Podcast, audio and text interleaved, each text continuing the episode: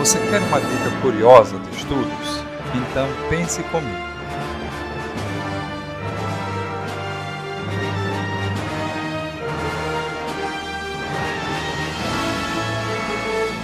Se estudar é procurar saber mais, então ser curioso também é ser inteligente. Daí porque a nossa dica de hoje é investigar. Todo conhecimento verdadeiro é comprovável, não se sustenta em achismo. A sabedoria popular, sem a confirmação, vira engano e mentira. Na ficção do detetive inglês Sherlock Holmes, ele desvendava os casos porque ia atrás dos detalhes. Quando você estudar, pare no que não sabe, procure descobrir e só depois siga em frente. Seja esperto.